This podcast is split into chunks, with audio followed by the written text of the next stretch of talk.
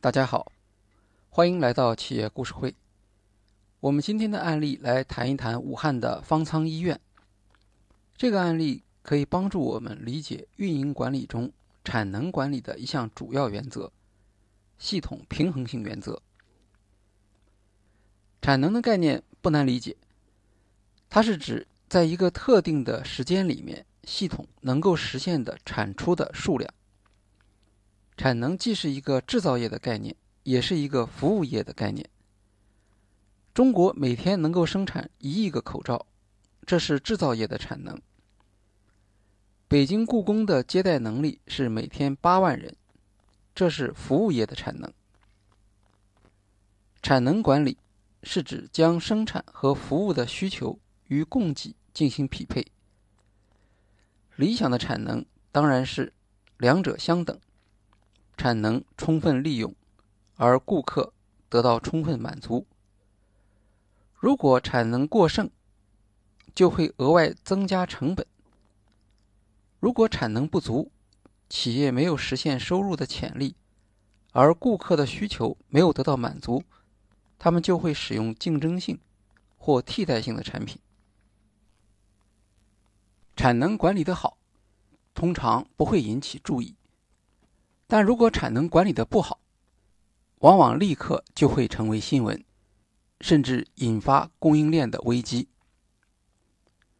电动汽车企业 Tesla 在过去几年时间里一直没有解决好产能问题。创始人马斯克给出的乐观的交货预测，几乎总是被现实否定。人们会觉得奇怪，从制造角度来看。电动汽车应当比燃油汽车更简单。可是，特斯拉为了提高装配的自动化水平，大量使用机器人，但在有些环节里面，机器人的效率反而不如人工，结果造成了许多生产流程上的瓶颈，无法实现高速生产。产能管理的首要原则是保持系统的平衡性。生产和服务往往是由一系列的上下游环节组成的，这些环节就是一道道的工序。平衡的意思是指这些工序之间投入和产出上的平衡。也就是说，上一道工序的产出正好等于下一道工序的投入，这样产能在每道工序都得到充分利用。在实际中，这是很难做到的。比如，不同工序的生产能力是不一样的。畅销手机往往出现断货现象，这是因为手机厂商的终端组装能力和销售能力比较强，但芯片和屏幕的生产速度受到限制。这时候，手机厂商的生产系统就是不平衡的。产能平衡的另一个困难是，不同工序所需要的资源不同。有时即使知道哪条工序出现问题，但增加这条工序产能的决策却很难做出。以口罩生产为例，购买口罩机增加产能很容易，一台口罩机只要十几万元，但增加一条熔喷布生产线。需要投资一千万元，在这种情况下，市场上就很容易出现口罩生产线过剩，而熔喷布生产能力不足的情况，最终影响到口罩的产能。经过不同工序间的优化组合，产业或企业通常能够实现产能的系统平衡性，但它的前提是需求。应当是稳定的。如果需求突然发生波动，系统平衡性被打破，产能管理就会发生问题。在新冠疫情爆发后，武汉的医疗服务系统面临的最大困难是需求大幅度上升。从一月二十一日开始，大量的病患集中在医院，已经超出了。医院产能的增加速度，在前期，武汉的对策是同时提高产能和控制需求。在提高产能方面，首先是增加病床数量。武汉有三万八千张病床，但传染病治疗需要将普通医院改造为传染病医院。于是，武汉紧急关闭医院的普通门诊，改造病房，将主要的医疗力量转用于传染病治疗。同时，学习非典期间的经验，建设火神山和雷神山医院，提供两千张以上新增加的病床。在需求控制方面，则是通过城区的封闭。利用社区的力量，将病患控制在社区层面进行分流。这一决策建立在当时对需求判断的基础之上。其中的问题是需求判断是否准确。如果武汉疫情与北京非典期间的情况类似，通过隔离可以控制病毒感染，增加的床位数量。超过病患增加的数量，那么武汉所采用的增加产能和控制需求的做法是适当的，也是可以很快见效的。经过一个月的运营，情况已经变得很明显。作为产能依据的需求判断是错误的。首先是需要收治的病人数量增长很快。超出了医院的产能。即使火神山和雷神山医院建成，也不能提供足够的病床。产能增加的速度落后于需求增加速度，这是一个非常严重的局面。另一个特别危险的信号是，由于没有足够的病床，医院不得不拒绝大量符合收治条件的病人。这样做。所带来的一个结果是，武汉究竟有多少病人，始终也不知道。不解决收治的瓶颈，病人的准确数量在社区层面是无法统计的。我们可以看到，武汉所面临的问题是病床数量不足，同时也不掌握需求数字，不知道还需要多少张病床。在病床数量不足的情况下，即使能够从全国调集更多的医护人员，总产能并不会增加。而社区由于滞留了大量的病人，其中包括重症病人，存在着巨大的传播风险和死亡风险。接下来，武汉要不要继续建设火神山？和雷神山一样的传染病医院，来增加产能。如果不增加产能，那么如何解决需求增长的问题？二月一日，王晨院士到达武汉。他是非典期间北京医疗专家组的组长。当时武汉医院系统产能不足的问题已经暴露的非常充分。王晨院士提出。将大型体育场馆改造为方舱医院，解决病人的收治问题。方舱医院是指组合式的野战医院，可以根据需要快速建立相对完整的救护体系，最快情况下二十四小时就可以建成。武汉方舱医院实际上比军队野战医院更加简单。只是包含诊疗功能的集中隔离点。二月三日，经过高层批准，武汉开始在武汉会展中心、红山体育馆和武汉客厅建设方舱医院。到二月五日时，已经提供了四千四百张床位。来自当地的报道说，到二月中旬的时候。方舱医院的作用已经充分显现，相当于在十天左右的时间里面，显著地提高了武汉医疗系统的产能。根据国家卫健委二月二十八日报告的数字，武汉整个医院系统收治肺炎病人的床位总数是两万三千张，方舱医院床位数量一万四千张，隔离点床位七万五千张。总体来看，武汉准备了容纳十万病人和隔离观察的能力。这十万人。就是武汉当前有感染或有可能感染的全体数量的上限。如果单纯从数字来看，医院的病床数量是两万三千张，方舱的床位数是一万四千张，方舱的收治数量似乎并不突出。为什么当地的医疗局面却由于方舱医院的出现而发生了极大的改善呢？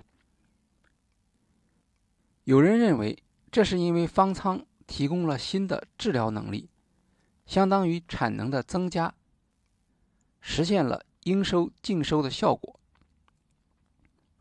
这种说法需要分析。严格来说，方舱只是提供了基础性的医疗服务，这和医疗产能有关系，但还不是一回事。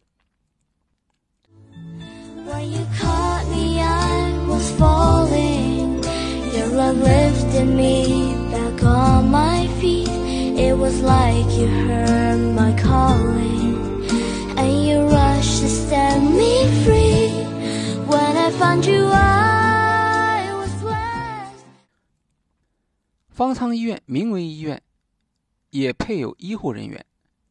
实际上，它和两万三千张床位的治疗医院是两个系统。从产能角度来说，方舱医院可以说是假的产能，因为它在治疗方面的作用是非常有限的。从方舱医院病人的记录中可以看出，护士像正常医院一样，一天查房四次，但他们主要关注的是发现需要转到医院的重症病人。按照王晨院士的观点，轻症转重症的比例大概在百分之二到百分之五，而方舱医院就是进行这种分离的地方。与在社会上进行这种分离相比，在方舱医院进行这样的分离，他的工作量可以极大的控制。实际上，早期方舱医院还曾经出过错误，将重症病人收入。结果，由于不断需要转出病人，让方舱医院内的秩序和病人的情绪都受到很大的影响。从病人领取的药物来看，一天发一次，所有病人领取的药物是一样的。由此来看，方舱医院只提供了最基本的看护和治疗，它的首要目标也不是治疗的效果，而是控制。轻症感染的病人，从医生后来的反馈中可以看出，方舱医院中遇到的主要问题，往往不是治疗，而是病人的生活问题、秩序管理和心理疏导。这充分反映了方舱医院的职能与治疗医院是不一样的。方舱医院也不像普通医院配有规定的检验。和治疗设备，这些在时间上根本做不到。顿口方舱医院的肖红艳医生说：“患者经过社区初筛进入方舱，大多只能口头提供检查结果，具体的报告需要定点医院和社区提交给指挥部，再汇总到方舱。起初，肖红艳只能收到一份一份。” Excel 版的汇总名单，这样的信息太不正规了。他说，也有可能出错。我们医生需要看到详细的医院检查报告，报告上应该有检查结果、时间、患者信息、送审医生、报告医生的签名。从接手顿口方舱医院开始，肖红艳不断的向指挥部反映这个问题。而直到开仓十多天后，武汉市还只有两个区可以做到提供完整的患者检查报告。肖医生所要求的是病人转院时的检查记录交接标准，但这恰恰说明，在长达十多天的时间里，其他环节上的主体并没有将方舱看作是一家治疗医院。凡此种种，当然有事发仓促、准备不足的因素，但更主要的原因是方舱医院里面尽管配备了医生和护士。他们的作用主要并不是治疗，因此不能算作治疗的产能。但就是这样一个不具备治疗产能的设计，却能够帮助武汉整体医疗系统减轻压力、恢复秩序。这是因为方舱医院的设计恢复了整个系统的产能平衡性。方舱医院虽然没有增加治疗产能，却在整个医疗体系中增加了一道工序，提供了一个缓冲和等待区。这个缓冲区显著地平衡了生产工序之间的投入产出差距。我们在前面已经讲过，产能管理的首要原则是系统平衡。让各道工序之间的投入产出做到平衡。我们来看方舱医院是如何实现这一原则的。首先，它平衡了从病人到医院之间的产能。之前医院不知道后面还有多少病人，而方舱医院可以提供准确的数据，参照百分之二到百分之五的比例，就可以计算出未来的。重症病人数量，这就为收治医院的产能计划提供了可靠的依据。后来，方舱医院里面还设有重症病人治疗组，这样只用人数很少的医疗队，就能够控制一千人的方舱医院，再通过他们向医院输出病人，进一步改进了产能平衡。前期需求过高，导致武汉当地医院的产能实际上出现了下降。在指挥部的数据库里看到的是病床数量不断增加，但实际上照顾这些病床的医生和护士，由于疲劳，产能已经大幅度下降。当方舱医院提供了未来病人数量的准确信息之后，下游的收治医院。才有可能准确地调整产能进行对接。由于将病人分流，收治医院的产能得到合理的利用，医生和护士的疲劳减轻，治疗的产能反而得到上升。当然，此前医院已经拒绝轻症，但如果只是让轻症居家隔离而不收入方舱，医院将永远无法掌握。未来的重症病人的数量和他们的来源。方舱医院平衡产能的另一个功能是在社区的工序和医院的工序之间建立起平衡。由于医院缺乏产能，无法收治病人，使得社区工序处于大量积压病人的崩溃状态，而方舱医院有足够的产能。吸收社区这道工序的产出。当社区积压的病人转入方舱，意味着社区的产能充分释放。在此之后，社区才有可能通过查访来获得新的病人信息，为方舱医院提供后续的病人。这样，尽管方舱医院。在生产线上增加了一道工序，可是这道工序能够实现从病人、社区、方舱和医院之间的产能的平衡。当然，方舱医院另一个作用是隔离，避免轻症病人继续感染其他病人，起到控制社区需求的作用。但这方面主要是传染病控制的原理。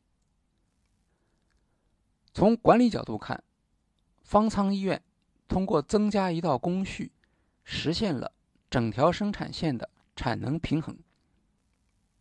方舱医院不是增加产能，正因为方舱医院不能增加产能，所以在控制疫情的早期，尽管有类似的提议，但决策者没有选择这种方式。